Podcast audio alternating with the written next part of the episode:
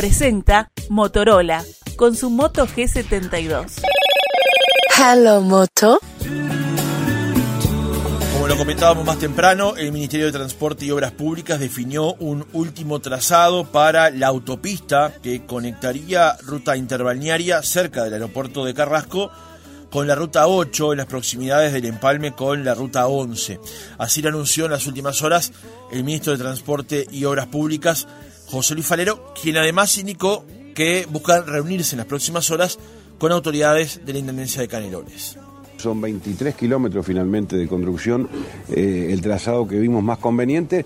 Ahora vamos a la etapa de eh, mantener una reunión con la Intendencia de Canelones para que eh, tengamos la certeza de que este trazado no afecta al desarrollo urbano del departamento. Ya hemos tenido la precaución, las empresas han revisado los planes de ordenamiento, pero queremos tener la certeza de la Intendencia de que es el lugar más adecuado. La idea es que nosotros podamos arrancarlo el próximo año, estamos trabajando para eso y bueno, estamos muy entusiasmados porque creo que es el comienzo de, obras diferentes en el Uruguay que se hacen más que necesarias, ¿verdad?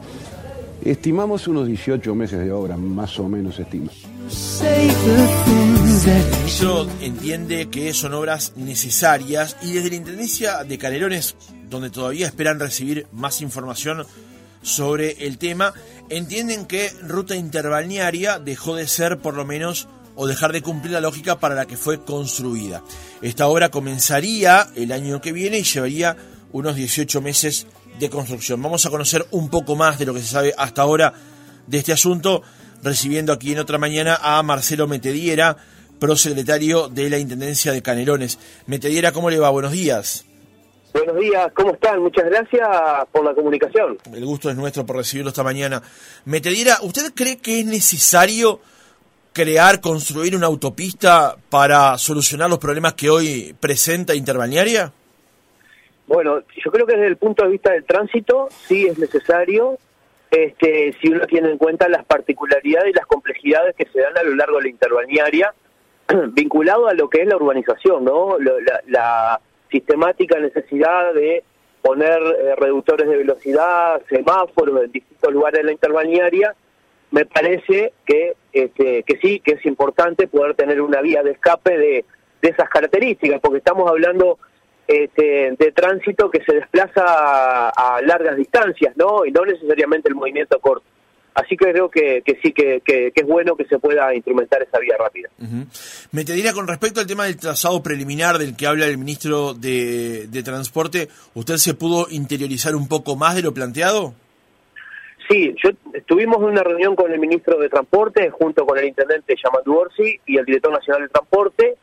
Yo en estos días estoy de intendente interino, sé que vamos a asegurar, vamos a estar concretando en esta semana una nueva reunión con el ministro de Transporte a los efectos de ver exactamente el proyecto, verlo con los planes de ordenamiento territorial que tenemos nosotros y los cuidados ambientales que se tiene que tener y bueno, en función de eso este, ayudar en el trabajo para que eso se concrete. ¿Tiene alguna preocupación con respecto al tema, por ejemplo, del impacto ambiental que pueda tener una obra como esta? Bueno, eh, justamente es lo que te decía. Yo esta semana vamos a estar juntándonos previo a la reunión con el Ministerio, con el coordinador del vértice territorial, para ver, por un lado, lo que son los planes de ordenamiento vinculados a la expansión de la mancha urbana, ¿no? A las posibilidades de urbanización de los distintos territorios y por otro lado con el director de gestión ambiental, o al mismo tiempo quiero decir, dar que no esté eh, tocando ningún eh, ningún lugar de reserva ambiental que pueda estar teniendo algún perjuicio. Entonces, despejando esas situaciones e intercambiando, no habría ninguna dificultad en, en, avanzar. Le hago una, una, pregunta que de la cual no hay mayor información, tal vez usted tampoco disponga de, de, esa, de esa información. El tramo de autopista que conectaría justamente, como dice el ministro, desde el aeropuerto hasta el empalme de la 8 con la 11, eh, ¿tendría salidas? ¿Cada cuánto serían las salidas de esa autopista? Bueno, yo lo que entiendo eh, por la por la primera conversación que tuvimos, que una vez que ingresás a la autopista no salís hasta que llegas a destino. O sea, no es una ruta conectora entre distintas rutas. Va a pasar por arriba de la ruta 34, por arriba de la ruta 87, pero no va a haber margen, entiendo yo, vamos a ver el proyecto final, pero entiendo que una vez que entraste a la autopista no vas a salir hasta el destino, o sea, va a ser de punta a punta. Ah, eso es un, es un dato interesante porque eh, uno de los tantos problemas que tiene Interbalnearia o Yanatacio es la urbanización en torno a esa vía. Si se generaran salidas de la autopista desde el punto de inicio hasta el punto del final, en, en cierto punto empezaría a pasar más o menos lo mismo, ¿no? Sí, tengamos en cuenta que Uruguay no tiene vías rápidas, ¿no? Esta sería la primera vía rápida y las características son eh, no son a las que estamos acostumbrados. Si usted va a algún otro lugar del mundo donde existen las vías rápidas en plenas urbanizaciones, que en este caso no sería un lugar tan urbanizado, tenés un guardarrail y salís o entrás a una distancia cada mucha, o sea, hay, dentro de un punto y otro hay mucha distancia, no, no es una calle de circulación normal. Este, tiene las características que tiene una vía rápida y, y en ese sentido, si tú haces aperturas, pasa lo que pasó en algún momento con Aparicio Sarabia Montevideo, lo que pasó con Yanatacio y lo que está pasando con la 102, ¿no? Así que me parece que si el objetivo es sacar el tránsito largo, a ver, que una vía rápida no quiere decir que es para ir más rápido, es para mejorar los tiempos y para sacar un tránsito de otra zona, ¿no? Con ese concepto me parece que es razonable que sea de esas características. ¿Dónde hoy están los nudos principales de interbalnearia, digamos, dejando por de lado el tema del intercambiador que hoy se está construyendo en, en Parque del Plata, es una obra en particular, pero ¿dónde están los principales problemas que tiene interbalnearia hoy?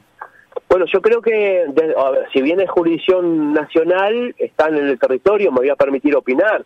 Este, yo creo que hay lugares que son de cruces, como puede ser eh, el arco de Salinas, la entrada de Salinas, eh, también lo es eh, el semáforo de Parque del Plata, que se está construyendo hoy, el, se, va, se está levantando la interbañera para eliminar el semáforo y generar una circulación similar a la ruta 8 y la ruta 11, que permita que fluya todo el tránsito. Yo creo que esos lugares son los que hacen, eh, tienen nudos vinculados a, la movilidad.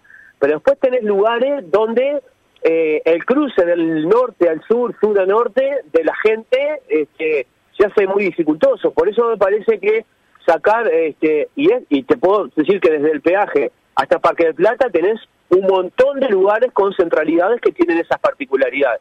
Entonces, insisto, me parece que sacar ese tránsito que va más allá de, de Costa Sur, por decirlo de alguna forma, para referenciar que vos tengas la posibilidad de ir por otro recorrido, me parece que, es bueno en todo sentido. Una aclaración que tal vez pueda parecer escolar, pero la autopista cuando finalmente se concrete y demás, será de jurisdicción nacional igualmente, ¿no? Sí, sí, siempre.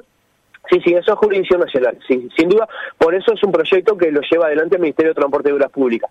Lo que pasa es que cuando eh, trabaja sobre el territorio departamental, quien tiene la, la materia, la potestad, son las intendencias que, que están en ese territorio. Por eso trabajo en conjunto. Pero ahí se hace como cualquier ruta, ¿no? Las expropiaciones con las distancias entre límite y límite, que calculo yo que deben ser de 34 metros, y ahí se construye una ruta que tiene jurisdicción nacional.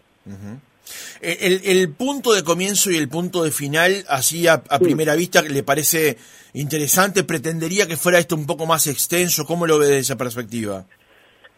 Yo lo que me parece, a, a, mí me encantaría que el punto fuera un poquito más hacia Montevideo, ¿no? Porque para que tengan una referencia, simplemente a modo de referencia, habían dos alternativas del inicio que era o por Eduardo Pérez, o eh, casi al final de Yanatacio en el tramo de Ciudad de la Costa, o en la zona de Márquez Castro, ¿no?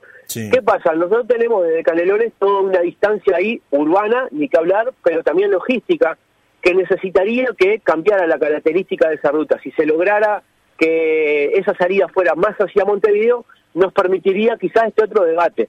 Pero en definitiva, muchas veces cuando uno quiere materializar algo, tiene que hacerlo en función de la necesidad y también de la posibilidad. Si, visualiza, si se visualiza el trazado, parece casi natural que el trazado que tenga la ruta sea el que se está trabajando. Entonces, nada, entre lo deseable y lo posible, a veces hay que optar por lo posible. ¿Pero ustedes eh, pueden poner esto arriba de la mesa de todas maneras? No, no, no porque es un proyecto nacional, si bien ya intercambiamos en la primera reunión sobre esto que te comentaba y puede llegar a haber alguna alternativa distinta, que no necesariamente tenga que involucrar la vía rápida, no, no tendríamos a priori, a priori, insisto, mayor dificultad. Metería, le cambio, le cambio de tema. Eh, en las próximas horas seguramente el diputados ratifique los cambios que se introdujeron en la rendición de cuentas en el Senado a la primera visita que había tenido el texto en la Cámara de Diputados. Uno de los cambios que se introducen allí es el tema de los límites a, a las multas.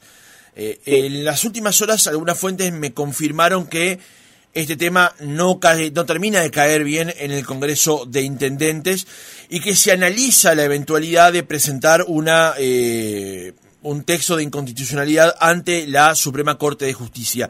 ¿Lo están evaluando de esta manera? Se lo pregunto a usted que, como decía al comienzo del reportaje, por estas horas es intendente interino. Sí, a ver, eh, ahí tenés un artículo, el 26, yo no tengo el documento final que vuelvo a, diputado, pero calculo que se mantiene el mismo número de, artículos. El 26 tenía una redacción en la cual le hicieron dos anexos. Un primer anexo es este que tú decís, que fija un tope de 10 unidades reajustables las multas de velocidad. Hay una, una opinión y, y, bueno, una opinión en definitiva. En jurisdicción nacional, el Ministerio de el Legislativo Nacional puede hacer lo que quiera porque es materia nacional, ¿no? Las rutas nacionales, los radares puestos en ruta son del gobierno nacional y no de lo departamental. Por lo tanto, tienen toda la potestad y el derecho de hacerlo. ¿Cuál es la dificultad que vemos? Eh, que si estuvimos trabajando durante varios años, todos los directores y directoras de tránsito del país logramos un acuerdo por unanimidad. Si el Congreso de Intendentes en dos oportunidades aprueba por unanimidad la unificación de multa, en términos políticos no parece razonable que, eh, que ahora, una vez unificado todo, en la misma ley que se unifica, ya se modifique. Entonces, eso no, por lo menos no, no, parece razonable. Lo pueden hacer, pero no parece razonable. Entonces genera ahí un chiporroteo sin duda. El segundo apéndice que tiene ese artículo plantea que las multas de tránsito, cuando tú vas a, a pagar la patente, vas a poder pagar la patente sin pagar las multas de tránsito. Ahí sí tenemos problemas, porque eso es materia departamental y eso tiene dos, dos aspectos. Uno, eso no lo puede reglamentar el legislativo nacional, son las intendencias que la Constitución en sus artículos 262, 273, 275, 297 determina los derechos y las obligaciones que tienen las intendencias. El, el tránsito es materia departamental en territorio departamental. Entonces, eso seguramente se recorra el mismo camino que se recorrió cuando en diputados se dio un debate similar y el Congreso de Intendentes sacó por unanimidad una declaración exhortando a que eso no se hiciera y que si no se iba a recorrer el camino de la inconstitucionalidad. El 26 hay Congreso de Intendentes, obviamente este tema va a estar arriba de la mesa y ahí se va a analizar. Pero la otra cosa que me gustaría comentarles es que pensemos qué mensaje estamos dando con esa con ese artículo de una ley que se estaba reglamentando y antes de que se publique ya se modificó. Estamos planteándole a la gente, bueno, vos cometís infracciones de tránsito que igual, este, si vas a pagar la patente, hoy no podés hacerlo, este, no importa, no las pague. O sea, ¿qué mensaje se está dando vinculado a la seguridad vial, no? Eso es una preocupación más allá de la constitucionalidad o inconstitucionalidad de, ese artículo, pero es una, una preocupación muy grande porque el mensaje se pone eh, a contrapelo de lo que hemos venido trabajando en todo este periodo. También la otra cuestión puede ser, que no se plantee la inconstitucionalidad, pero directamente como el sistema de multa y de pago y de patente lo maneja el Congreso de Internet y capaz que el sistema no le permite hacer esa esa acción que, esta ley está planteando. Habrá que analizarlo el 26 en el Congreso de Intendentes. Bien, pero ahí, ahí se abren un par de preguntas. La, primera es, en la reunión del 26, por lo menos usted, a título personal o, representando a la Intendencia, ¿va con la idea de accionar sobre en la Corte sobre esta ley o no? Eh, sí, sin lugar a dudas que sí. Yo aparte de... Eh, en realidad yo estoy intendente hasta el 25, el 26 se reintegra el intendente Orsi, pero soy subalterno en el Congreso y aparte soy asesor de tránsito. Estoy en el debate de este tema. Por lo tanto, eh, no me cabe ninguna duda. Nosotros vamos a tener el jueves reunión de aforo, se están fijando ya los valores de patentes para el año que viene. Esto lo vamos a conversar seguramente, pero tengo la total tranquilidad porque ya nos pasó cuando diputados, nos preguntaron a los tres asesores de los distintos partidos políticos y sin haber hablado entre nosotros dimos exactamente la misma opinión y el Congreso Intendente después lo avalió por unanimidad. Entiendo yo que se debería recorrer el mismo camino y claramente lo vamos a plantear. Porque ahí eso responde de alguna manera a la otra pregunta, porque usted lo que decía recién era de que de todas maneras el Congreso de Intendentes lleve adelante un mecanismo por el cual cobre las multas y la patente a la vez, aun cuando la ley no lo permita, digamos, eso generaría un problema de hecho. Bueno, pero vuelvo a insistirte, tenemos creo los dos caminos. Lo más saludable hubiera sido, primero, primero de todo, el Congreso de Intendentes está siempre abierto al debate y a todas las opiniones y a todos los planteos. Podría haber habido alguna instancia de intercambio con el Congreso de Intendentes para discutir este tema y capaz que hasta lo llevábamos y lo hacíamos en conjunto, pero no fue así. Entonces, vuelvo a insistir, si yo tengo materia y regulo una situación, por más porque, porque la ley no tendría validez sobre este sobre las multas y la patente del Congreso de Intendentes. Simplemente lo que le estoy diciendo, bueno, tenemos dos caminos para recorrer. Yo preferiría recorrer el de la inconstitucionalidad, porque hay que dejar las reglas de juego claras, porque si no, esto sería un relajo y no está bueno que sea así, ¿no? Entonces poner blanco sobre negro, bueno, esto no se puede hacer, se elimina y que quede como estaba. Yo sería partidario de eso, pero bueno, mientras tanto, todo puede ser. Marcelo Metediera, prosecretario general de la Intendencia de Canelones, intendente interino de la comuna. Gracias por haber estado otra mañana con nosotros. Muchas gracias a ustedes por la comunicación y quedo a las órdenes.